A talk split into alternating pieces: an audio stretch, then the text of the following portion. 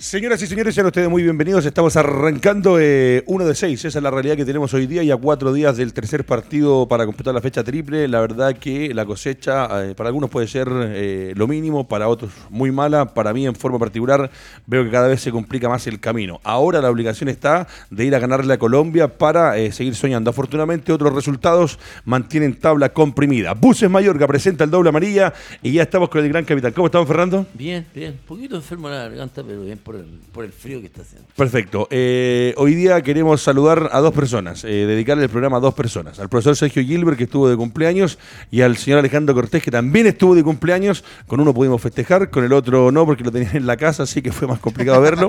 Eh, feliz cumpleaños, muchachos, en nombre del equipo de, la transmisión del Doble Amarillo de Radio Touch. Así que felicidades y ojalá que sea un muy buen año de aquí en más, entendiendo lo complicado que está. ¿Cómo está, profesor Gilbert? Muy bien, muchas gracias. ¿Le llegó el ramo de flores de Alejandro Cortés? Sí, claro, por supuesto. Perfecto. Perfecto. Eh, Alejandro Cortés, ¿cómo estuvo su cumpleaños? Simpático. Bastante bueno. Simpático. Bueno, muchachos, eh, es imposible no partir y no comentar lo que ha sido eh, el tema de las clasificatorias y el escándalo, la vergüenza, eh, algunas cosas, algunos desmentidos por parte de la AFA, la Asociación de Fútbol Argentino. La Conmebol definitivamente le pasa la pelota a la FIFA. La FIFA todavía no hay una respuesta 100% clara con respecto a qué va a pasar con la situación que se dio en el estadio donde Brasil y Argentina hacían el clásico sudamericano. Ojo, uno de los clásicos más importantes a nivel del mundo lo, ven en todo el planeta, porque eh, son dos equipos, uno pentacampeón, uno bicampeón del mundo. Y la verdad voy a partir con usted, profesor, porque lo que uno puede entender es que los jugadores argentinos que vinieron de Inglaterra, a diferencia de los que no pudieron venir y que no les permitieron venir, llegaron a Brasil y en Brasil había un tema de una cuarentena que deben cumplir los eh, humanos, seres humanos, personas que vienen de tal o cual país, donde habían cuatro o cinco que debían cumplir con un protocolo.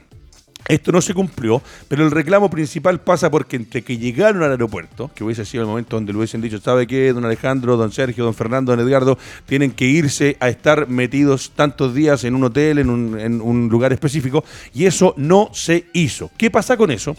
Que al no cumplirse con esa normativa, al no exigirse a los jugadores, llegaron casi al mismo día del partido. hay una versión que dice que en el, en el, en el hotel los fueron a buscar, algunos dicen que se escondieron los jugadores porque sentían que se podía venir complicada la cosa. Cuento corto, llegaron al estadio y estando a punto ya de iniciar el partido, la gente estaba llegando, este personaje del, de, como del Minsal de Chile, y a los 5 o 7 minutos se suspende el compromiso porque no le permitió la autoridad sanitaria brasileña estar eh, jugando el partido a cuatro jugadores argentinos. Profesor Gilbert, la palabra es suya.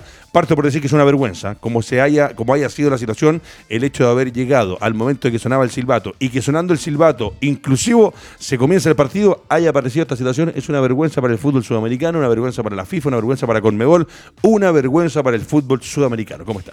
Sí, en el periodismo hay, hay, una, hay, géneros periodísticos. Uno el informativo, que es informar lo que está pasando. después el interpretativo, que es explicar los hechos. Después el de opinión, que es opinar sobre esos hechos. Yo estoy en la fase interpretativa. Es decir, en la fase donde es preciso explicar. Perfecto. Para, hacer esa explicación, uno tiene que. Eh, el ejercicio eh, que hacemos los periodistas, o deberíamos hacer siempre, es buscar las versiones, digamos. ¿Qué es lo que pasó? Porque no sabemos, nos estuvimos ahí, entonces tenemos que buscar las versiones. Y, hoy, hoy por, el momento, y a eso me voy a limitar, a dar las versiones eh, que, existen en esto. Y uno se empezará a formar su propia opinión. Efectivamente, hay una versión de, que, de que, vista del lado argentino, de que los brasileños se aprovecharon del pánico, digamos, y, un poco para hacer eh, un, eh, lo que han llamado una, puesta en escena. Eh, hicieron todo esto cuando pudo haberse arreglado antes o haberse solucionado antes este, este conflicto. Efectivamente, los argentinos lo que reclaman es que ellos llegando a Brasil y con, la, con el respaldo de la Conmebol y de la FIFA, cuando Brasil les dijo que tenían que hacer cuarentena, les dijo, no, no, no, acá hay una, hay una, hay una, hay un acuerdo, ellos tienen que, como cualquier eh, jugador, pueden entrar y jugar, y hubo un respaldo y un aval de la FIFA y de la Conmebol, de la FIFA, que es lo más importante, que los argentinos, en realidad, como, los, como, tenían ese aval, eh, cumplieron, digamos, o sea, fueron ahí los jugadores y, cumplieron con lo, que, con lo que ellos le habían dicho. Entonces, esa es la primera versión. La, la otra versión es la versión brasileña. Es decir, que efectivamente eh, ellos, eh, los argentinos, habrían eh, falseado falseado en sus documentos de ingreso. Ustedes, los que viajan, los que han viajado alguna vez, lo saben que uno antes de entrar a un país tiene que, eh, tiene que declarar ciertas cosas.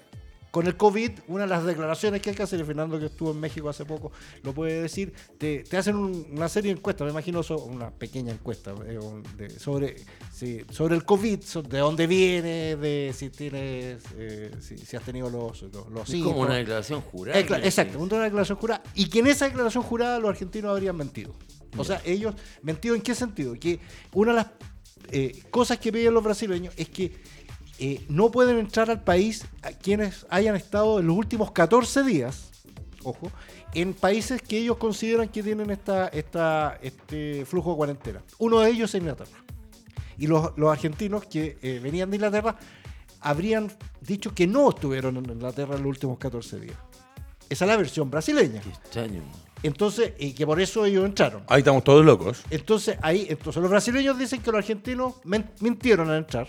Y los argentinos dicen que los brasileños eh, había, eh, eh, ellos sabían que venían de Inglaterra y que, y que no les podían poner esa cuarentena, digamos, absurda porque había, una, había un acuerdo, digamos, previo y que ellos iban a hacer, digamos, iba a estar en- dentro de la- del hotel y todo eso. Bueno. Entonces, ahora eh, eh, es donde uno dice, ¿quién dice la verdad y quién miente? Como el programa de Don Francisco, ¿ah?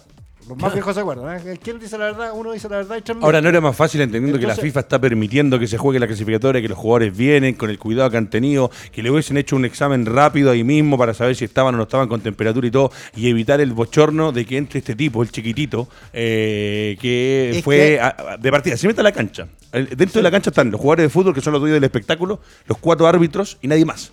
Y se metieron a la cancha, eh, no le puedo decir matonesco porque no, no, no fueron tan agresivos, pero se metieron a la cancha en una forma que a nosotros, por lo menos a mí, me parece desproporcionada y eh, rompiendo todo lo que se ha tratado de hacer con el fútbol, el espectáculo, las clasificatorias. Hay una pandemia en el mundo que no ha parado, que empezó hace dos años, y yo veo a este chico que lo agarran dos jugadores argentinos, que, que hay un, un manotazo.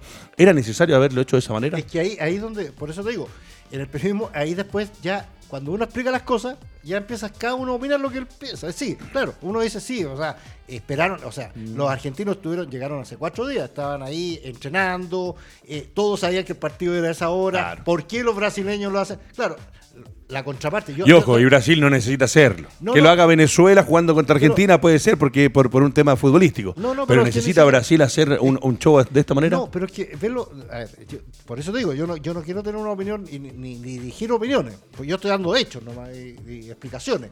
Eh, lo- los brasileños pueden haber pensado, es que este era el momento en que si yo quiero decir que acá yo, se están cumpliendo las normas sanitarias para todos, qué mejor situación que hacerlo en este partido. Está todo el mundo Estoy- mirando. Está todo, o sea, estoy, estoy mirando desde el punto de vista, de, digamos, de las autoridades sanitarias de Brasil. No lo veamos desde el punto de vista de- del entrenador de Brasil, que no tiene nada que ver. O sea, no, no sacar No, yo estoy de acuerdo, es la, Pero- es la autoridad sanitaria, pero esa autoridad sanitaria, como usted muy bien lo dijo, tuvo los días desde que llegaron los jugadores, desde que se autorizó que se jugara Argentina-Brasil, haberlo hecho en distintos momentos, antes de que sonara el silbato, llegando al estadio que hubiesen estado afuera pero es que esperando a los jugadores. Es que, es que ellos dicen que le dijeron a los argentinos, le advirtieron a los argentinos que no lo hicieron. O sea, que esos jugadores no esos jugadores debían de ser deportados. Eso es lo que dicen los Claro, brasileños. de hecho, es más- Y ellos le dijeron a, a- a la delegación brasileña, miren, estos cuatro jugadores que vienen de Inglaterra no han cumplido con la- lo- las normas sanitarias que nosotros imponemos, que en Brasil, y por tanto se tienen que ir del país. Se lo querían llevar Eso- directo del estadio del aeropuerto. Claro, exactamente. Entonces, como no se cumplió eso, porque acá aquí se intervino la FIFA, intervino, entonces los brasileños, bien, perfecto, no quieren cubrir las normas del país, yo les interrumpo el partido. Ve, o sea, yo estoy diciendo lo- los hechos, no estoy diciendo que esté bien o esté mal, No, no. estoy diciendo que eso, Sí. o sea, yo, ese es el punto de vista brasileño. El punto de vista argentino es el que me estás diciendo tú, pero que cómo, o sea, vienen a hacerlo justo para, para, eh, para llamar la atención y, un- y entra un, un- un- ¿Qué te- personaje. Sí. Eh, sí, pues, ¿Qué te son- pareció a ti cuando lo viste? Porque claro, uno va a entender que no cumple las normas del país, uno quiere que se cumplan las normas, pero el fútbol ha sido el deporte en el mundo, el deporte en el mundo, a excepción de la burbuja que hicieron los de la NBA, que se ha permitido jugar. En Brasil se jugó la Copa América. O sea, estaban, están todos los elementos y los argumentos necesarios para haber desarrollado un campeonato que se iba a jugar en Argentina y en Colombia. Los argentinos dijeron que no podían, los colombianos se bajaron a última hora y se fue a jugar a Brasil. O sea, experiencia con respecto a situación de fútbol y pandemia, los, los brasileños la tenían. Entonces, para mí, eh, es llegar al final, siempre al extremo. Y ojo, en Brasil, con lo que pesa Brasil frente a la FIFA, con lo que era una llamada del presidente de la FIFA, él le ha dicho a la gente de la, de la parte sanitaria, háganle un examen rápido antes del, del, del partido a los jugadores, veamos que no tengan temperatura, desarrollamos el espectáculo, porque ahora más encima, Fernando, se va a venir situación complicada, porque no hay espacio, no hay momento para que se pueda jugar este compromiso. Eh, si se juega después, ya cuando estén los dos clasificados, también pasa a ser una desventaja deportiva, tal vez para los otros que van a decir, pero ojo, no se jugó este partido, ¿qué corresponde? Punto para Brasil, punto para Argentina. ¿Cómo lo ve la situación? enredoso. Después lo que explicó Sergio ya me quedó un poco más, más claro, porque la verdad de las cosas es que yo estaba medio enredado y medio confundido con la, con la situación que pasó, pero Sergio lo explicó muy bien. A mí me parece que la verdad de las cosas es un bochorno en el fondo, porque se dieron haber tomado las, ¿cómo se llaman? las medidas eh, mucho antes del partido, haber analizado, haber ido al hotel, no sé, haber hablado con la gente que efectivamente, supuestamente la gente de Brasil, del MinSal, eh, a los que están encargados del tema de la pandemia, eh, debieron haber ido al hotel y había haber solucionado el tema. Es que fueron, claro. es que fueron, los, Por eso te digo que hay cosas que yo no logro entender.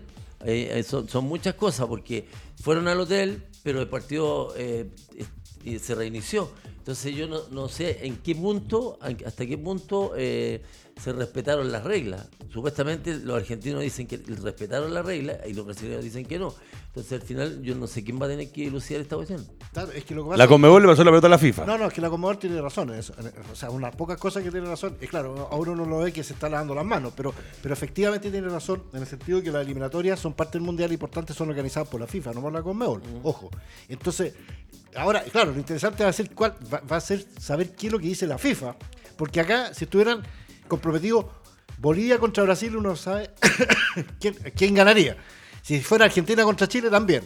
Pero es Brasil contra Argentina, entonces ah, son dos pesos pesados capaz que lleguen a, la solución de que se juegue el partido, el partido en el Pack de France. ¿Quién para dijo, que, ¿quién dijo como juega Neymar, como juega Messi ahí, puede jugar en el Pack de France ahí en Argentina. Porque ayer en el chat de nosotros decía eh, que la Comebol iba a dar tres puntos a Brasil y tres puntos a Argentina. Claro, exactamente. o sea, puede, puede ser bien, interesante. Mamita criables. Alejandro Cortés lo mismo, situación eh, anómala, extraña, rara en el, en el fútbol sudamericano. Ojo, y lo que dice el profesor Gilbert, toda la razón, son, son dos, dos potencias del fútbol mundial. Eh, todos sabemos lo que pesa Brasil y lo que pesa Argentina. ¿Qué va a pasar ahora después? Porque lo que, lo, lo que tiene que dilucidarse es si se va a jugar el partido, qué decisión va a tomar la FIFA con la Confederación Sudamericana de Fútbol. Una vez que tomen esa decisión, ¿qué va a decir Argentina si sale perjudicado? ¿Qué va a decir Brasil si es que lo hacen jugar de nuevo y exigen los puntos? O sea, para mí esto recién empezó, queda todavía una fecha más por, de por medio, que es la fecha del jueves, pero es un tema complicado, un tema triste también para el fútbol sudamericano, siempre estar metidos nosotros eh, en cosas extrañas, que no pasan en otros países. Bueno, ese es el tema, triste. Lo primero que no es el primer escándalo de este último grupo de la Conmebol, porque ya tenemos el partido River Boca que se jugó en Madrid Así que no es de extrañar que el partido Brasil. ¿Y el de Coquimbo? Oye, una cosa es que me acordé, eh, perdón, Castrilli, que a ti no te gusta mucho lo que dice, pero ayer fue una cosa muy Dijo que juegue. Que jueguen en Asunción como hicieron a jugar a, Coquimbo. A Coquimbo. Eso dijo Castrilli. Ah, independiente, de la Asunción, para mí, que yo tengo una desilusión con varios futbolistas, partiendo porque acuérdense que no se iba a jugar la Copa América, se iban a juntar los capitanes y al final se jugó igual. Yo creo que el partido se termina jugando en Europa por un tema de traslado que se va a llenar el estadio, que les van a pasar antes multa a Brasil y Argentina, se va a pagar con el estadio lleno en Europa, derechos televisivos y se acabó el problema. Y eso, ojalá que no sea así, pero eso es lo que creo que va a pasar. Perfecto. Me da lata para terminar que esto es una competencia deportiva absolutamente prostituida, porque resulta que Brasil, acá esto era fecha triple, todos los jugadores en una semana juegan tres partidos. Ya los rivales de Brasil y ya los rivales de Argentina ellos ya están en desventaja ante Brasil. Porque van a jugar con un equipo más descansado. Que no jugó. Entonces, Mejor, yo creo que lo más sensato sería que las próximas clasificatorias den dos cupos y medio para el Mundial. Y clasifiquen el tiro Brasil y Argentina. Y es mucho más fácil. Juguemos sin ellos dos, porque ellos dos van a ir igual. O el árbitro, o el VAR, o lo que pasó. Esa es la verdad. Lo demás, o van a ver un Brasil-Argentina con todos estos millones algún día eliminados. No, va a pasar nunca. Bueno, así quisimos partir. Eh, ojalá que se, que se arregle, que se aclare, que no se vuelva a repetir. Vuelvo a insistir. Para mí, yo entiendo, las reglas de un país son las reglas de un país y las deben cumplir todos. Las deben cumplir los jugadores de fútbol, las deben cumplir las personas comunes y corrientes, personas naturales que viajamos por el mundo y que de repente tenemos la gana de ir a un país. Si te dicen que hay que hacer tal o cual cuarentena, perfecto. Acá lo extraño es que con la Copa América que se jugó, las delegaciones, los encargados del equipo de la AFA, los encargados de la Confederación Sudamericana de Fútbol, de, los, de la CBB, la Confederación Brasileña de Fútbol, Todos sabían que había algo. Y si se permitió, si ingresaron los muchachos, los fueron al hotel, estuvieron entrenando, yendo a entrenar cuatro días y llegan en el último momento, o pasó algo antes que Argentina se saltó todos los protocolos y efectivamente, como dicen por ahí, mintió y trató de hacerse el loco con esta situación, o los brasileños la permitieron y a última hora se dieron cuenta, como pasa muchas veces en Sudamérica, ahora sí, eh, estamos mal, entonces arreglémoslo para que después no digan, ah, es que los jugadores pudieron eh, hacer la práctica del deporte en nuestro país y el resto de las personas no puede. Feo lo que pasó. En San Pablo no se, no se jugaron muchos partidos de Copa América y como son estados por gobernación, Claro. ellos eran los que están más en con- estaban más en contra de la Copa América. Así que para mí era pasar cuenta Ojo, también al además- gobierno de... Sí, de Bolsonaro. de Bolsonaro. Y además Brasil uno de los países más golpeados por la pandemia. Muchachos, nos metemos ahora sí a Ecuador-Brasil. Vamos a ir a revisar alineaciones de uno y otro y analizar lo que fue este compromiso ju- jugado el día de ayer a las 6 de la tarde, donde, ojo, vamos a ir a dialogar con los muchachos, con Fernando, con el profe, con Alejandro. Eh, jugamos 30 minutos con uno más, no se pudo sacar ventaja. Muchas críticas por los cambios y las modificaciones que hizo Lazarte. Algunos defienden que eh, trató de aguantar el equipo para rescatar el punto, otros decían que era el momento, con uno más dentro del terreno, de haber metido a otros cambios. Eh, hay jugadores que no dan, no dan en la selección y eso lo vamos a ir analizando con los muchachos, eh, pero la verdad el que decide es el técnico.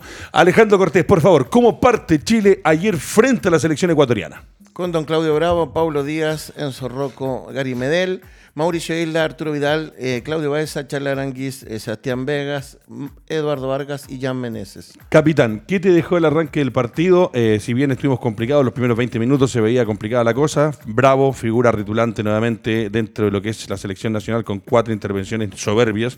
Y el desarrollo de Chile como tal frente a este Ecuador, que ojo, lo que te corren es impresionante.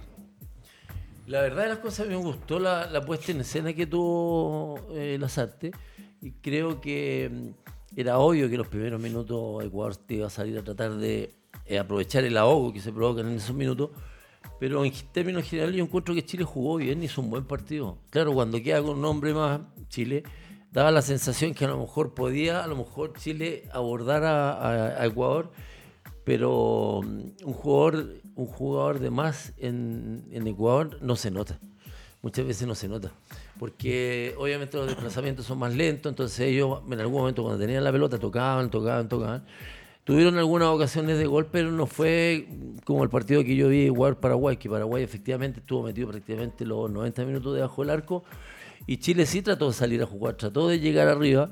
Lo intentó, pero es complejo. En Quito es súper difícil. Pero yo encuentro que- Chile lo hizo bastante bien, fíjate. Mira, déjame en pantalla, Maxi, la formación. Profesor Gilbert, también le quiero preguntar, pero después creo que vayamos uno a uno a los muchachos porque eh, me dediqué ayer a ver eh, varios noticieros que, para ir comparando lo que opina uno y otro. Y hablando del contexto general, de los 11 que estuvieron dentro de la cancha, críticas para algunos en particular. Eh, entre ellas para lo del chico Meneses, que claro, es rápido, es encarador, pero no tiene el peso y no te marca la diferencia, como dijeron muchos ayer por ahí, con respecto a lo que genera y al daño final que hace con todo lo que se mueve y toda la cachaña que le mete dentro de la cancha. Si le pongo ese equipo, ¿cómo lo vio? Fernando dice que está conforme, que le gustó el planteamiento. A mí también, ojo, se rescató un punto después de 24, a- 24 27 años, 24 creo que son, en Ecuador. 24 años. Desde el 97 para Francia 98. Ahí está el 11, ¿qué le pareció? Bueno, eh, claro, es- todo es muy debatible, todo es muy opinable. Primero yo opino que esa, esa formación que está ahí en realidad es media mentirosilla como se paró. ¿ah? Eh, yo, Sí, primera, pues, primera cosa, primera cosa, yo creo que ayer, tal como habíamos anticipado la- el, el viernes, eh, iba a haber un cambio táctico importante de, de, de Lazarte. Yo, se lo, y yo, y yo, yo creo que ayer jugó con dos líneas de cuatro, claramente establecidas, con, eh, con Díaz al lado derecho, Rocco, Medel y Vegas. Después con Isla, eh, Aranguis, eh, Isla, Aranguis, ¿Baeza? eh, Baeza y, claro, Baeza y, y. Meneses, y no, Meneses por la izquierda. Perfecto. Suelto Vidal y arriba Vargas. Ese, ese yo creo que fue el planteamiento táctico, el dibujo inicial de Chile. Y yo creo que en eso acertó mucho eh, Lazarte, porque efectivamente con eso hizo lo que, lo, lo que, lo que un poco eh, intentó hacer Paraguay, que no resultó porque al final perdió el partido, de, eh, de, de controlar a la, uno sabía que iba a salir muy, muy, muy, muy con, con muchas ganas Ecuador. Y entonces lo que tienes que ahí es pararlo, es pararlo, Aguantar pararlo. los 15, aguantarlo, 20 aguantar, ahí, ahí. Entonces, y efectivamente, es- eso, y pasados los 15, los 20 minutos, bajó el ritmo Sí. eh, y ahí salió Chile. Lo que pasa es que Paraguay no hizo eso. No. Paraguay lo que hizo fue el pelotazo amarilla, que además es un jugador, el, el amarilla, el, el último delantero que tuvo esa, esa. Él juega en Liga Deportiva Universitaria. Entonces, además. Eh, está acostumbrado a jugar así. Entonces, claro, ellos, los paraguayos optaron por eso. En cambio, Chile no tiene el jugador así como co- contragolpeador, entonces empezó a generar. Yo creo que esa puesta en escena, como dice Fernando, me pareció bien. Me pareció bien. O sea, se, estructuró bien. Y ahí eh, sobresalió eh, algo que, que- que yo creo que pensó también, obviamente, Lazarte, era que eh, con estas dos líneas de cuatro tenía los dos, a dos laterales que, que les, evi- les evitaba ir y volver rápidamente, o sea, con tantos metros. Isla principalmente, y al otro lado fue Menezes. Entonces, los dos fueron creadores de, de juego en Chile. Los dos fueron salidas. más trayecto bien. era más corto. Y, y eran más cortos. Y claro, Menezes, en el mano a mano, a mí me encanta Menezes que sea un jugador que vaya, vaya mano a mano. Estoy de acuerdo contigo. Mucha gente dice, pero es que no produce nada, es que no hace goles, es que no. Estuvo a punto de hacer un gol. Estuvo a punto, claro, pero uno dice, pero pucha, falla. todo. Pero es lo que tenemos, es lo que hay, si no hay más, digamos. Y, él, por lo menos, encara, es un tipo encarador. Eh, ahora, el segundo tiempo, ahí es donde yo, yo tengo, yo manifiesto mi. mi- Ya, mi- pero no se me vaya todavía al segundo tiempo. Pero, es- pero, Ya, eh, pero esta puesta en escena me pareció lógica. Incluso Chile se pudo ir, se pudo ir ganando un 1-0, porque además lo, eh, hubo dos pelotas Sí, que- el final. que salió, no, y que salía, salía mal el arquero, no estaba caliente, no estaba, no estaba No muy estaba. seguro. Y el que entró después también tuvo una falla más o menos. Entonces, dentro de todo, ese primer tiempo me gustó en términos de planteamiento y de posibilidades. Perfecto. Alejandro Cortés, para no meternos en el segundo tiempo todavía. Con respecto a lo que es el 11 que tuviste, el planteamiento inicial de Chile, cómo sale a jugar el primer tiempo, es difícil jugar allá, lo dijo el capitán el otro día, eh, son condiciones adversas para cualquier equipo que no está acostumbrado a la altura, al calor. ¿Cómo viste los primeros 45 minutos y este 11 que es el que mandó Lazarte al terreno de juego? Porque tú dijiste que Lazarte iba a jugar a los Lazarte. ¿Jugaron Lazarte Lazarte? Gran punto de Chile ayer. Gran punto. Y nos tenía con todos mis amigos que son ajenos. Extraordinario punto. Uh, primer punto que pierde Ecuador no sé en cuánto tiempo es local, primer empate que tiene. Y lo que pasa es que nosotros tenemos un tema psicológico potente nosotros los hinchas del fútbol. Nosotros nos vemos los partidos, mucha gente. Queremos que pase lo que a nosotros nos gustaría. Y la realidad de nosotros... ir leyendo el minuto a minuto. La realidad de nosotros es que estamos renovando el éxito, el éxito que tuvimos desde el, desde el José Solantay para adelante. Se acabó la, tenencia de hartos jugadores de, primer nivel. Hay que acostumbrarse a que Diego Valdés no va a ser Arturo Vidal. Y bajo esa perspectiva nosotros hay que aprender a- con lo que tenemos, tratar de pelear nomás, nada más. Estamos, yo me acordaba de una cuestión con respecto a Fernando Astengo, hoy delante cuando venía en el auto. Fernando fue el último central extranjero que jugó por la selección desde el año 87, 89 y no tuvimos más hasta Margas con Reyes. Tuvimos nueve años. Ese es el nivel de nosotros de cómo vamos generando Claro, futbolistas. cada 10 años. Como Esa dice. es la realidad. Lo demás es tener buenas intenciones sobre cosas. Mientras nosotros no entendamos, Reinaldo Rueda dijo, este equipo no está para jugar a 100 kilómetros por hora. Y lo molestaron, lo molestaron hasta que se fue. ¿Cambió algo el nivel de kilometraje de que está las artes? No, porque no da para más. Lo mismo venía con Pisi.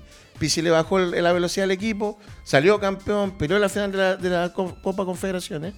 Y después, no, es que tenemos más intensidad, más rápido, más rápido. Sí, más yo creo que Pizzi Se agarra, agarra lo, lo que venía de lo que quedaba del equipo. Todos han administrado Fer- lo que quedó. Fernando. Astengo, voy a tocarles un tema a todos porque eh, lo conversé ayer con, con gente que le gusta el fútbol. Eh, para mí hay un tema puntual de la selección nacional.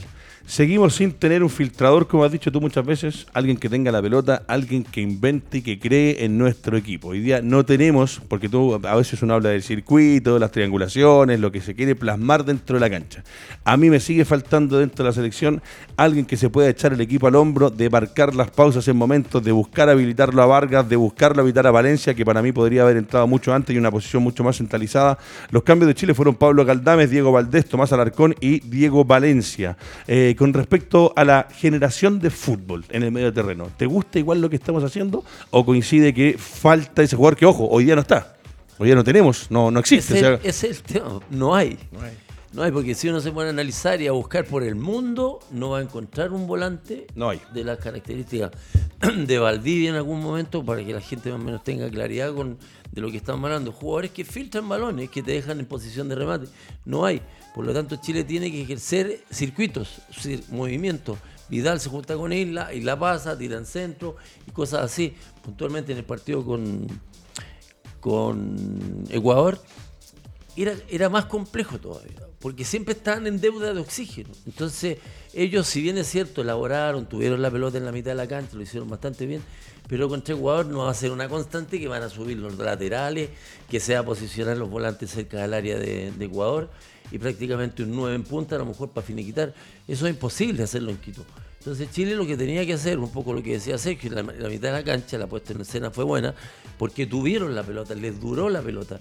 Y en base a eso yo creo que les duró el partido también, con, con oxígeno y con aire y obviamente con las incrustaciones que hizo al final Lazar. Perfecto. ¿Nos falta alguien que nos genere fútbol? Claro, pues, dentro de un ah, sistema, dentro de una idea, porque uno, uno ve lo que tratamos de hacer, pero, y lo otro, los expedientes en el fútbol para probar hacer goles son variados. O sea, el fútbol está inventado, no, no, no se puede inventar la rueda. Pero yo, por ejemplo, veo que a nivel nacional, en el campeonato nacional y a nivel de selección, me falta el remate de afuera de media distancia, el probar. Yo ayer, ¿cuántas veces había, creo que el que le pega en una es Vegas, y que le pega y se va desviado, pero le está pegando Vega, viejo, que es un lateral o es un central.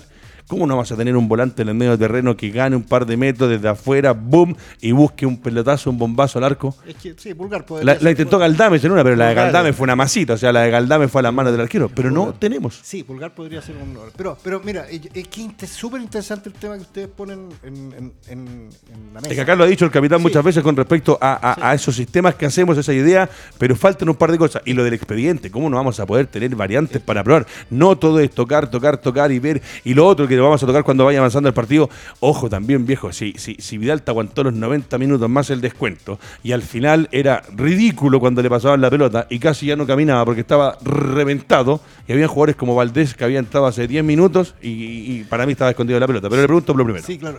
Por eso digo que es súper interesante el tema de- de lo que había antes y de lo que no hay ahora. O de lo que me gustaría que hubiese y no hay. Eh, porque filtradores de pelota como a, lo, a Valdivia es como lo- lo- es como si los eh, lo- lo- lo- en Barcelona echaran de menos a Iniesta. Iniesta era un filtrador de pelota. O sea, eh, y, se- y- y Xavi era un filtrador de pelota también. O sea, te filtraba una pelota, o sea, era mucho más. La época más ganadora del Barcelona. Y claro, los tipos filtraban, te filtraban pelotas. te- se fueron. Marcelo Díaz acá. se- en algún momento Marcelo Díaz también lo hacía, pero no ya no están. No Entonces, están. en ese momento tú lo que tienes que es tomar decisiones de cómo, cómo vas a hacer para que eso que ya no tienes eh, te pueda eh, eh, tengas que suplirlo con otra cosa. Y ahí es donde donde donde estamos estamos como en, en el medio, porque están los que dicen, "No, es que hay que buscar al filtrador porque ese es el, jugador que tiene que ser, entonces veamos y probemos con Alexis y probemos con este y Diego Valdés no existe y todo." O los que Estamos en otro lado, en la otra vereda, que decimos, bueno, hay que buscar alternativas. Si no está ese jugador, busquemos alternativas. Una alternativa interesante es que tú la estás diciendo, por ejemplo, que uno echa de menos, es que para, para si no tienes jugadores que te filtren pelota, tienes que haber, tiene que haber armadores de juego, tiene que haber también gente que remate de media distancia. Tiene que haber gente, y yo he hecho mucho menos también en, en esta selección y en muchas selecciones chilenas, del trabajo de las pelotas paradas, por ejemplo. Pero tenía, tenía eso Entonces, es eh, súper importante cuando no tiene. Entonces, eh, de repente una pelota parada te puede salvar el partido y te lo puede, te puedes ganar un partido. Pero acá uno ve que ahí, en todas las pelotas paradas, está Vidal y o Charles Arangui, todos mirándose, te toca a ti, me toca a mí. No, es, hoy, eh, no sé si se, dieron cuenta, en- en- incluso en, en una, en un detalle chico. Eh, en un corner que va a tirar eh, Charles Arangui del sector izquierdo, creo. Eh, se ve que Charles Arangui como que le dice, ¡eh, eh, eh! Sí, sí, sí, lo Es- la- Eso no puede ser. Son jugadas preparadas. O sea, el jugador no le puede estar diciendo al compañero, oye, métete más para allá. No. Con una, con una seña, el jugador le dice, "Mm, va así, va al segundo palo, va al medio, ah, va al primer palo. Que es lo que Pero hace siempre que el pero lanzador si levanta la mano derecha, a la izquierda y si le Charlie le dice. empieza a decir, oye, métete, métete, le está avisando al resto. Luego al- están improvisando. Claro, eso, eso, eso denota improvisación. Claro. Entonces ahí es donde yo digo, ay, ese es el problema. Si el problema, claro, ojalá tuviésemos, hubiésemos tenido a Valdivia jugando hasta los 80 años. Ojalá que Marcelo Díaz hubiese jugado hasta los 90 años haciendo lo que hacía. Pero no están, no los tenemos. No, no, y el fútbol no se gana con un- no, con un exacta- filtrador. Exactamente. Entonces, Sí, busquemos, busquemos la alternativa. Eso es lo que yo echo de menos. Es buscar la alternativa y que busquemos ese. Pero da la impresión, como les digo, no tiro libre, se pelean los tipos así. No, no, no hay algo, algo pre- escrito. Ale- Alejandro lo puede ver en el torneo chileno que la cantidad de goles de tiro libre son bastante escasas. en Bajísimo el campeonato. El otro día, no sé, me acuerdo del año pasado, ah, hubo un par de goles de tiro libre y había unas estadísticas de que hablaban de lo, de lo lindo de los goles de tiro libre y que hace no sé cuánto tiempo Oye, que no se hacían. Pero O sea, mira, fíjate la final del, eh, del, eh, de la Copa Chile, el chico Johan, Jo- Johan Cruz Johan Cruz. Ti- tira desde media distancia y todos nos maravillamos. O sea, porque, ¿cómo le- o sea, primero se atrevió. ¿ah? Primero porque se atrevió, después porque dónde la puso. Entonces, oh, o sea, es algo que es absoluto. Eso es lo que le digo, la- la- la- los expedientes. Volviendo con ustedes, eh, para no salirnos de este partido, pero por ejemplo, en la selección de ustedes tenían jugadores que desde afuera la pescaban y le metían el zapatazo y, y probar de una u otra manera de sorprender al arquero, de cambiarle, que cuando el defensor está esperando, no, estos van a hacer siempre lo mismo. En Chile, la falta de expedientes para llegar al gol o a poder convertir. Ojo, ayer lo decían también, la falta de gol de Chile viene desde las eliminatorias para Rusia 2018. O sea, ya son varios años en que seguimos con lo mismo, pero esa falta de expedientes se trabaja en la semana, se puede hacer algo, se, se puede trabajar para llegar a un resultado un poco mejor y no probar con lo mismo que al final termina siendo cansino y muy fácil de dilucidar por el equipo rival. Lo que pasa es que, claro, uno dice, se puede trabajar en la semana, pero también hay que tener un, un buen pie de repente para rematar de media distancia, porque puede rematar cualquiera de media Claro. distancia. Entonces vamos a decir, oye, Chile que remató mucho, pero las pelotas salen algunas por el córner, por arriba del, del arco y una serie. Pero hay jugadores que sí son especialistas, que de repente rematan bien, por ejemplo Marcelino Núñez. Marcelino Núñez en Católica es un tipo que patea de media distancia porque él patea bien. Entonces eso lo aprovecha. Pero en Chile también a quién tenemos. Arangui puede patear de media distancia, Vidal puede patear de media distancia, que ellos patean bien, le pegan bien a la pelota. Pero No sé, pero no se generan los espacios para ni siquiera tener la chance. que- en además el que está- con Brasil, Chile pateó de distancia. Sí, Sí, pateó que a, Vidal, lo, a lo que voy yo es que todas estas cosas que dicen que se trabajan para que uno, un equipo que a lo mejor no tiene eh, gente que habilite, te tienen que trabajar, vuelvo a repetir, las sociedades, los momentos del, del partido, dónde está la pelota, por dónde va a terminar la jugada. Eso se trabaja en los entrenamientos. Vuelvo a insistir, la tiene la tiene Mena, se junta con Arangui, Arangui se la da a Mena, Mena a lo mejor le mete un pelotazo a Vidal y aparece por derecha un jugador. Esos son movimientos preestablecidos que tiene que tener un equipo cuando no tiene un tipo como para que te dejen en la cara el gol. Son puros movimientos. La pelota tiene que circular rápidamente de un costado al otro, porque tenemos agrupado, por ejemplo, a lo tenemos agrupado en el sector derecho, el sector izquierdo nuestro, un pelotazo Vidal y Vidal inmediatamente con Isla. Esos movimientos te pueden generar que Chile a lo mejor pueda crearle más peligro a los equipos. Vamos a revisar lo que es el 11 de la selección ecuatoriana y aprovecho ahora de meternos. eh, eh, hemos coincidido, Chile el primer tiempo lo trabajó de buena manera, si bien los primeros minutos fue complicado porque los ecuatorianos obviamente de local, con, la- con el físico y ojo con la edad que tienen, porque es una de las selecciones más jóvenes de Sudamérica, eh, nos complicaron. Después se fue Chile parando de mejor manera en la cancha, fue sacando buenos resultados, fue le fueron funcionando algunas cosas que propuso Lazarte y por ahí, como decía el profe, tuvimos algunas chances. Pero los voy a meter ya en el segundo tiempo, 45 minutos. Expulsan, para mí bien expulsado, o sea, sin, sí, sí, sin reclamo. Ahí está, me lo da por favor, don Alejandro, el 11 ecuatoriano. Galíndez, Torres, eh, Hincapié, Hurtado a la derecha, Estupiñán a la izquierda, Cruceros y Fuentes, Caicedo, Mena, Valencia y Sornosa. Perfecto. Un equipo ecuatoriano que eh, te corre todo el partido, que con uno menos, eh, como dice Fernando, mucho no se notó. Pero les voy a preguntar ahora por el tema de los cambios.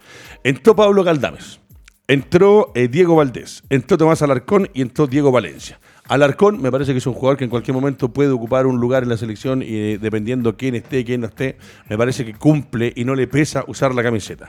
Ahora quiero que me pregunte, que me explique Fernando Astengo. Galdames, cuando decimos, nos queda para ir a buscar, ¿usted está de acuerdo con estos cambios que hace Lazarte para aguantar un poquito y cuidar el resultado? ¿O por ahí, como dices tú, hubiese sido Marcelino Núñez una alternativa, una variante dentro del terreno? ¿Sabes lo que pasa? Es que uno podría pensar en que si Chile tenía un jugador más, podría haber sido más osado, ¿cierto? Yo creo que Lazarte tenía en su cabeza rescatar el punto. Por lo tanto, me metió a Alarcón, metió a Galdames y metió a Valdés. Sí. Tres jugadores que juegan en el corazón de la cancha. ¿Para qué? Para tener la pelota, para ralentizar el fútbol, para tocarlo, para llevarla hacia los costados y todo. Él, él nunca pensó, dijo, voy a salir ahora a presionar. Porque él estaba pensando en el punto. Si salgo a presionar y me instalo arriba y me meten en una contra, como eran rápidos los, los ecuatorianos, se me acabó todo. Prefiero llevarme algo para la casa. Yo estoy absolutamente de acuerdo con el, con el análisis de Fernando. O sea, eh, yo creo que hay, hubo un, un momento, eh, como decía los, los voces, que eh, los ecuatorianos tienen un- siempre un plan B. Si no resulta la velocidad, empiezan con, el- con esto del, del- El roce. el roce físico, que les costó la salida de, de Sornosa. es un, fue, fue un, eh, digamos, una, una apuesta que hicieron y la perdieron. Entonces ahí, claro, tenía uno, uno, un hincha de la selección chilena dice, bueno, Vamos. vamos, vamos, métete a Morales, métete a, a Marcelino Núñez, vamos a ganar el partido, a, mátate a todos para, porque es el momento que lo- los tenemos en el suelo. Pero lo que dice Fernando tiene razón. Lo- la señal que dio en ese momento la Sí, fue, clara, fue, clara. O sea, dijo, pucha, a ver, estoy en una, en, en- eh, estoy eh, en una lucha física, porque estos van a seguir así.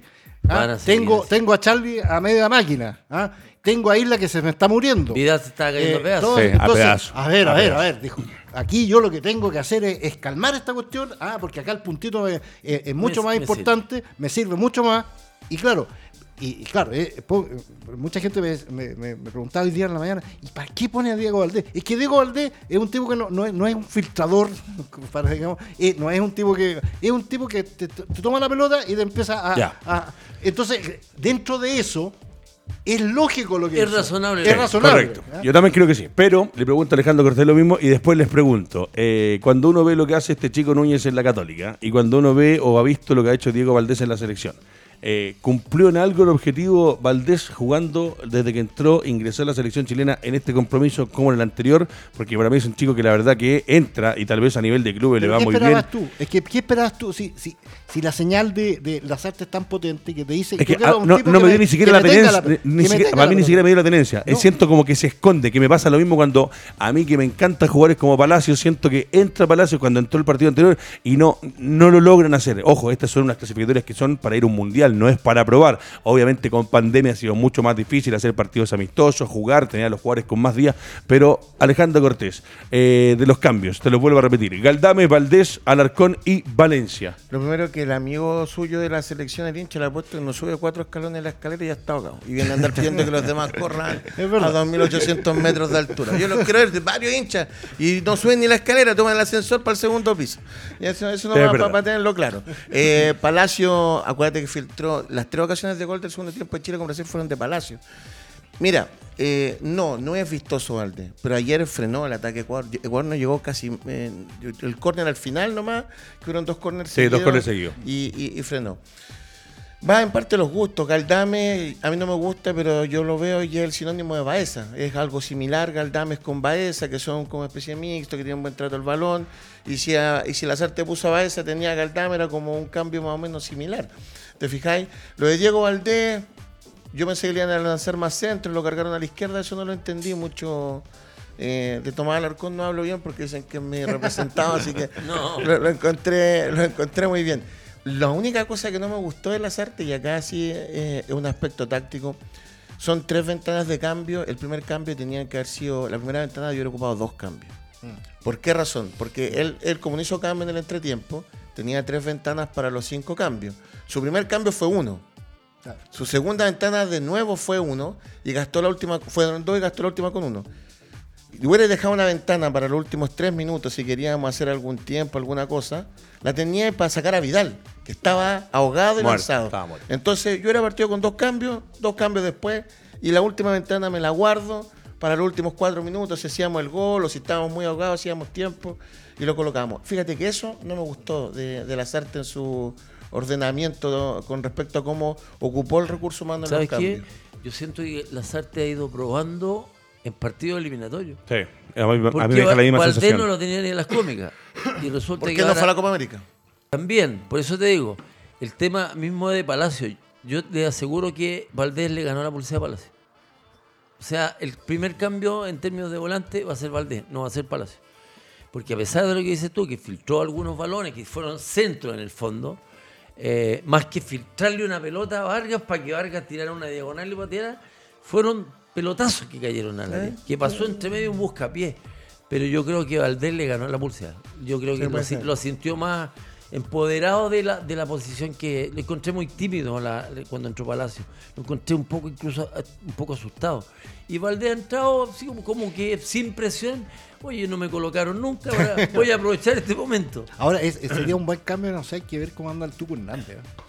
Se me ocurre. Para, Epa. un, para un jugador, o sea, entre Valdés y tú, Hernández, Ahí el miércoles, el miércoles tiene una podía- prueba. po. Podía ser, sí, claro, podía ser, ¿ah? Podía ser, como Sí. Tuco Hernández siempre, y es que el típico jugador que uno dice, pero que no, no viste nada, no, no, el tipo de no tiene corazón, no tiene. No, y la vez que la he visto en la selección no lo tendría dentro de mi nómina. Pero, pero, pero yo- ojo, ojo, es que hay que buscar alternativas. Yo creo que si vas a buscar una alternativa de, de- a, a ese, a esa, a esa circunstancia de juego.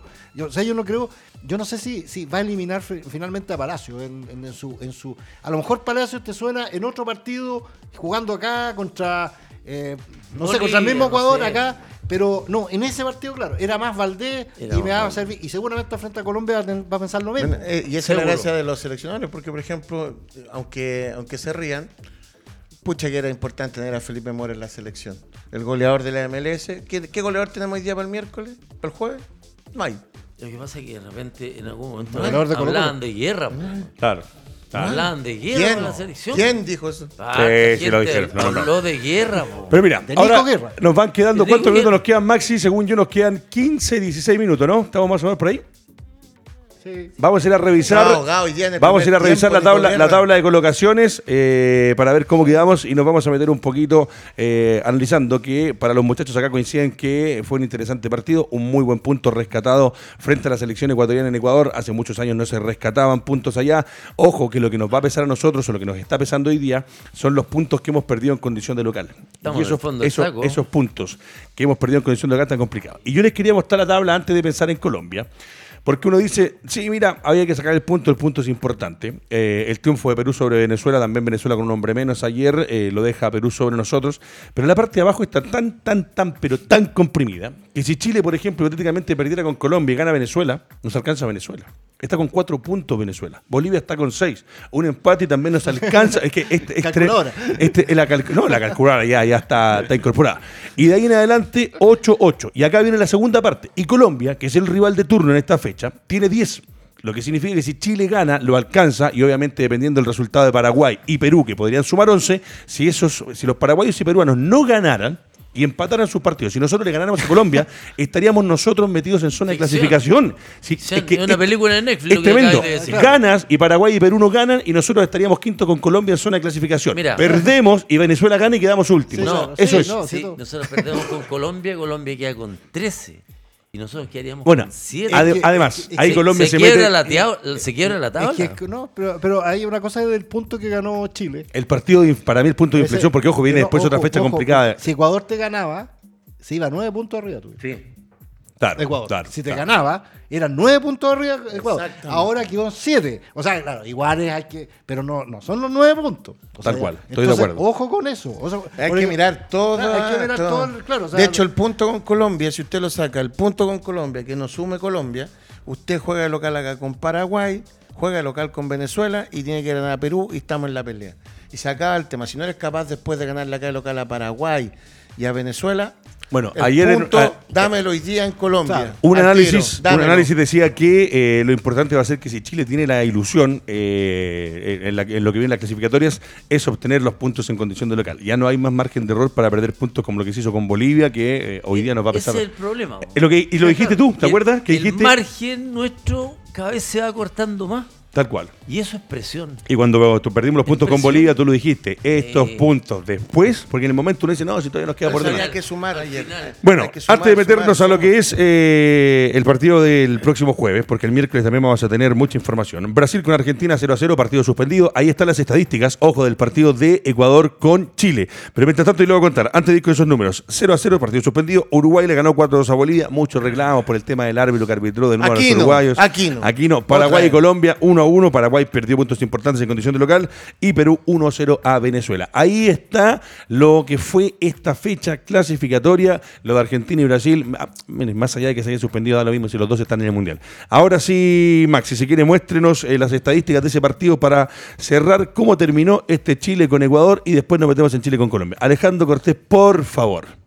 11 remate Ecuador, 11 Chile. Bueno, no era hasta ratón chin.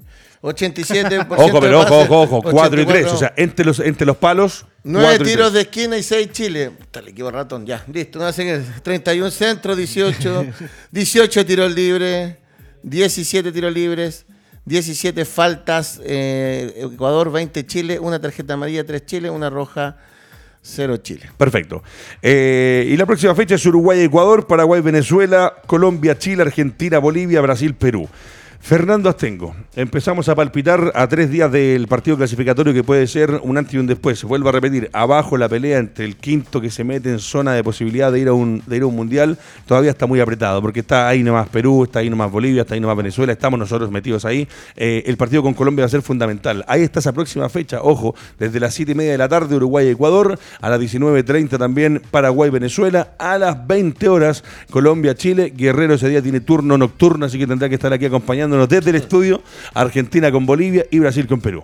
Si empezamos a pensar, no va a estar Vargas, eh, planteamientos más, planteamientos menos. ¿Qué tiene que hacer Lazarte en estos días, aparte de recuperar a los muchachos que ya jugaron dos partidos en tres, cuatro días, pensando en lo que va a ser Colombia y en Barranquilla, que usted también ha estado allá y sabe lo que es? A ver, yo creo que va a tener que analizar bastante bien qué, qué es lo que va a hacer, sobre todo en ataque, porque obviamente el emblema que tenemos nosotros en, en, ataque es Vargas. Yo creo que va a poner, no sé, creo que podría poner a Morales, no sé. Eh, tengo una sensación que puede poner a Morales. ¿Quién, quién otro podría ser?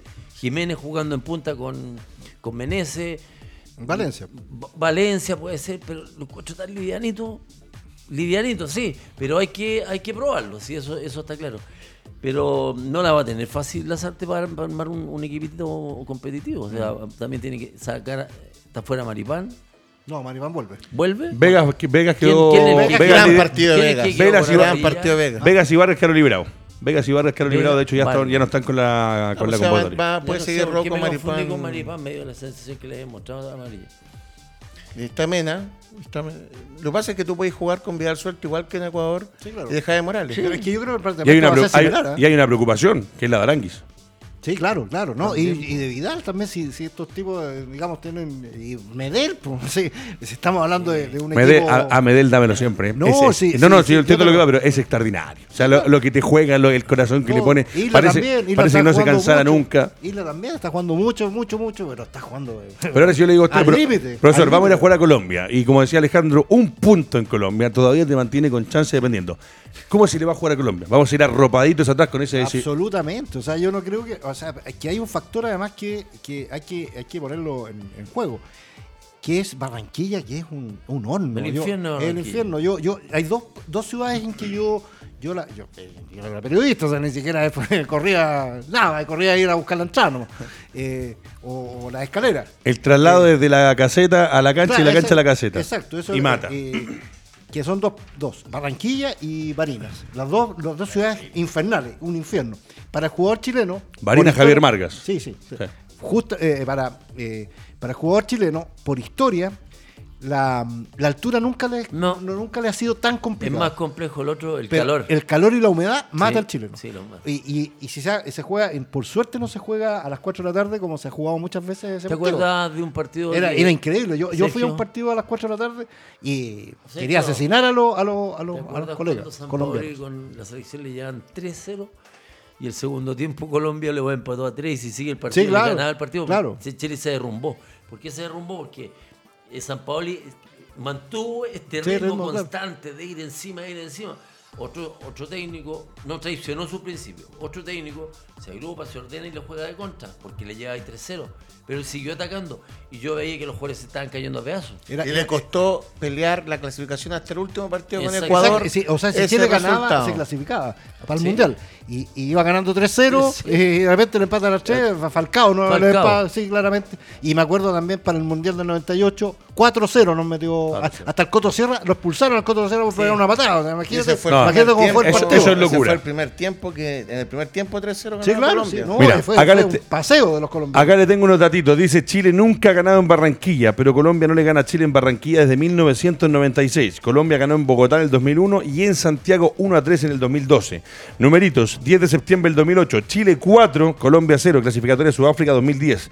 10 de octubre del 2009, Medellín, Colombia 2, Chile 4, ojo ahí, éjale.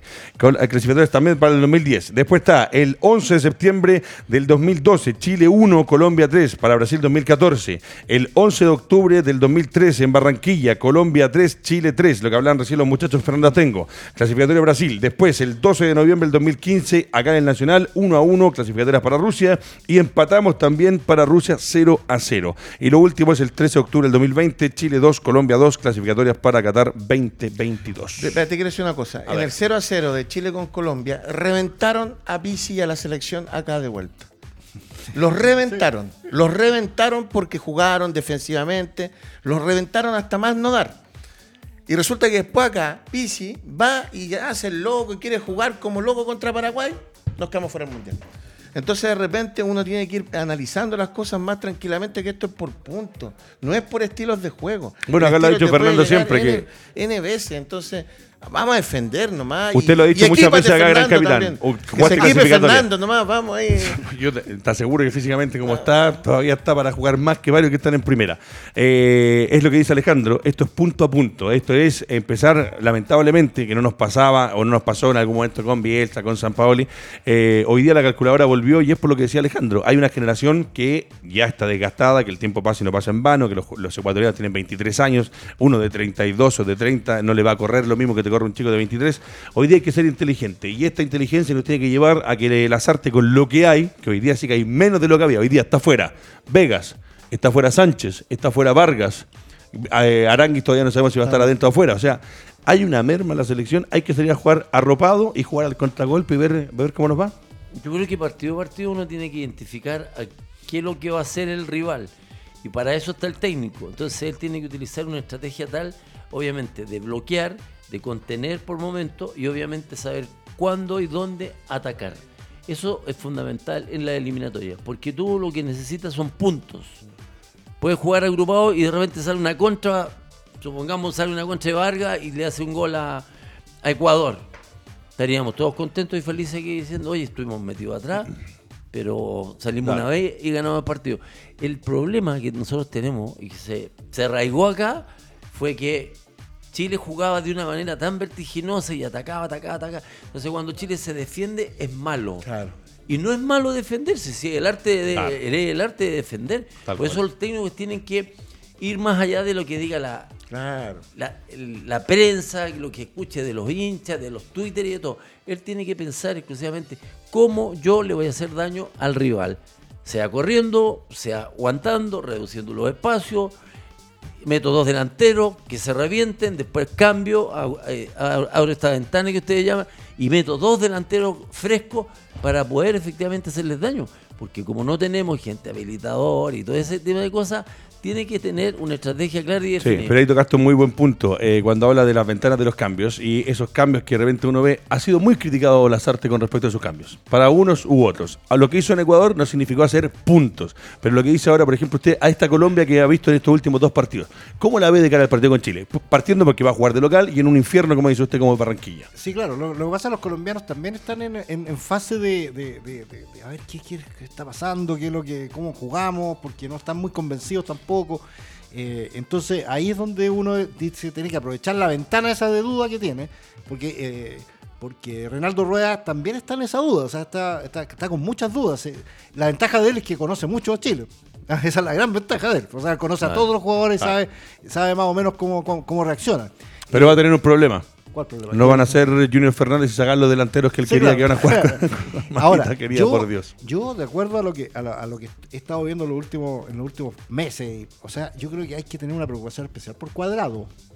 Cuadrado es un, un jugador trascendental en, eh, en, en, la estructuración de juego de, de, los colombianos. Ayer en el segundo tiempo, de, de su buen segundo tiempo de, de Colombia ante Paraguay, fue fundamental Cuadrado. Cuadrado viene jugando muy bien en la Juventus también. Entonces yo creo que por ahí también hay que tener mucho... Entonces, claro, si, si alguien dice, yo, yo no soy entrenador, pues, pero uno dice, hay que tener cuidado, yo no sé si es mejor que vaya uno encima de él siempre, que haya una, un, un circuito, eso eh, eh, será, será materia de, de, análisis de, de, de las artes. Pero, pero efectivamente yo creo que ahí el corazón del, fútbol colombiano hoy está en lo que pueda hacer o no hacer cuadrado. De ahí todo lo, lo que se vería. Lo- lo- los laterales de, de Colombia también se Claro, el Luis, el Eh, izquierdo. Y claro, son. son eh, Cuadrado es tan eh, Luis importante Díaz- que por Luis momentos. Díaz. Luis Díaz es, muy- es extraordinario. Por momentos eh, Colombia no tiene la pelota y Cuadrado se mete como un volante. Es que Cuadrado el juega de todo. Juega de todo. Juega de todo. O sea, va eh, es, es como lo que se dice en el fútbol. Es socio de todos. Entonces Claro. va, va y, y ayuda acá, ayuda allá. y- y- Ay, tremendo entonces jugador. es un tremendo jugador y, allá eh, y además tira los penales. Muchachos, eh, la encuesta que teníamos arriba en nuestras redes sociales con respecto a si les había gustado o no el fútbol de Chile en Quito y la mayoría coincide con lo que dice el panel, que, se, que fue un buen punto, que hicieron bien las cosas. El 71% sí, dice que está de acuerdo con lo que se mostró jugando con Ecuador, el 29% no le gustó, eso es lo que en Facebook todos los programas vamos a tener y recordarles que se suscriban a nuestro canal de YouTube, que le den me gusta a nuestro Instagram, a nuestro Twitter y a nuestro fanpage de Facebook y poder seguir participando junto a nosotros. Eh, Alejandro Cortés, comparte con los muchachos de cómo salir a jugar la Colombia, arropadito, ordenadito, un punto que puede ser fundamental de cara a lo que viene y lo que dijiste tú, ahí está, Chile versus Colombia, maestro, es lo que se viene. Eh, y ojo, que después vienen partidos, como dices tú acá, que de local, este, el trabajo de lo que se puede hacer, sumando un punto en Colombia más el punto de Ecuador, después hay que rectificarlo en casa. No sacamos eh, nada, rompernos el lomo allá y después acá los muchachos no van a poder hacerse fuertes de local. De O sea, local es donde hay que hacerse. Si acá no hacemos puntos, ya no, ¿para qué más? Pues, o sea, Estamos pedidos. pero hay que primero partir por algo y traerse un punto a Colombia, no solamente sumar nosotros, sino que evitar que sumen mucho los rivales de local. Si eso los es muy importante. Es muy importante. Así que a tener calma y, y otra cosa, me acordé mucho de Nicolás Mazú, terminado una participación de Copa Davis donde pedían el recambio de manera rápida y él decía en su declaración que también hay que aprender que cuando a uno le ganan también el otro es mejor. Y acá como que cuesta entender de repente que hoy día, por ejemplo, Ecuador era mejor que nosotros. Esa es la verdad. Y le sacamos un punto arropadito, nos costó. De esa forma yo creo que podemos crecer. Creyendo en el cuento que todavía somos los bicampeones, no veo opción de crecimiento nosotros para lo que queda eliminatorio. Interesante lo que dice Alejandro. Hay que entender que el tiempo ha ido pasando, que. Y ojo, el trabajo de eh, las artes, terminado el partido con Colombia, ojalá tengamos un punto, va a ser seguir buscando piezas, elementos para poder armar lo que viene después, que viene otra fecha, eh, ¿noviembre? Octubre. Octubre, estamos a la vuelta la otra próxima Octubre, fecha. sí, sí, octubre. Y tres partidos. Confirmado, confirmado. En y tres siete partidos. días. Tres partidos en siete días. El trabajo de las artes tiene que ser de cabeza ahora, a ver qué es lo que tenemos, qué es lo que hay para pensar en los partidos que vienen. Bueno, ahí están apareciendo los Morales, los Marcelino Núñez, los Valencia, que los están integrando al, al plantel para que sean. Felipe Mora, como dice el Ale, que está de goleador. No, no, fuera de broma, si está de Felipe- goleador allá, Felipe- denle la lo ha oportunidad. Lo ha un pedido casi desconocido, por una un campaña. desconocido Ándate a la Plaza casting. Italia con un cartel y coloca a Felipe Mora, Ah, hombre, un por casting, Dios, hace veo goles toda la semana, toda la semana goles. Y traen al casting, al otro. Robbie Orbenson, no, ese era un cantante. No, No, me acuerdo cómo se llama. De, acu- de acuerdo a lo que es Colombia, de acuerdo a lo que es Barranquilla, lo que hemos conversado acerca del clima, Chile tiene que ser, tratar de ser un equipo corto. ¿Me entiendes? Un equipo que juegue mucho en bloque. No puede ser un equipo largo, distante, porque si no los recorridos van a ser muy largos y ahí bueno, aparece la humedad, que transpira y que te empieza a, a decaer. Es terrible, es verdad. Tú te sientes entero cuando entras al partido porque estás, eh, te han dado mucho líquido y todo, pero en la medida que vas perdiendo líquido se, se te empieza a acabar la benzina y te empieza a debilitar y tú crees que llega esa pelota y no llega. Entonces por eso que no, tiene que ser un equipo corto. Si retroceden, retroceden en línea, bloque, en línea, claro. las diferentes líneas. Y cuando ataquen, obviamente, se pierde la pelota y una reconversión defensiva muy rápida nuevamente. Bueno, eh, ojalá por el bien de la selección chilena. ¿Cómo estamos con el tiempo? ¿Estamos ya justo? Estamos justo. Eh, ojalá que por el bien de la selección chilena los muchachos logren recuperarse. Se van de Ecuador directo a Colombia, tengo entendido yo. Sí. ¿Sí? Eh, que- Los argentinos tienen a los de la Premier League, ¿cierto? Y Sierra Alta y Red no vinieron. Sí. No, no, pero creo que ahora va a ser complicado. sí. hay No, que, hay analizar eso primeros bien. podían- No, los jugadores argentinos ya se devolvieron, Se devolvieron, a, sí. a Inglaterra. Pero por sí. eso, pero Mamita querida, las dos primeras. Estamos todos locos. Sí. Bueno, muchachos, eh, el miércoles nos encontramos con un análisis completo de lo que va a ser el partido del día jueves, con más información, sabiendo quiénes están recuperados, quiénes no, con quién va a contar las artes y esperando entregarles otro gran programa para ver eh, lo que va a ser esta tercera fecha, la tercer, el tercer partido de la tercera fecha, donde eh, idealmente, sumando un puntito, seguimos soñando. De lo contrario, a verlo por TV. Alejandro Cortés, agradecido, Gracias. profesor Gilbert, agradecido, atrás de los controles Maximiliano Prieto, Álvaro Guerrero en la producción y como siempre junto al eterno, al mítico, al gran capitán que nos va a contar el miércoles algunas anécdotas de lo que es jugar allá en Colombia, la experiencia que tuvo. Muchachos, Buses Mallorca presentó el doble amarilla, nos despedimos, será hasta el miércoles. Recuerda que ahora estamos de 13 a 14 horas y a la gente que nos acompañó por redes sociales, maravilloso, agradecido siempre por su compañía. Será hasta el miércoles.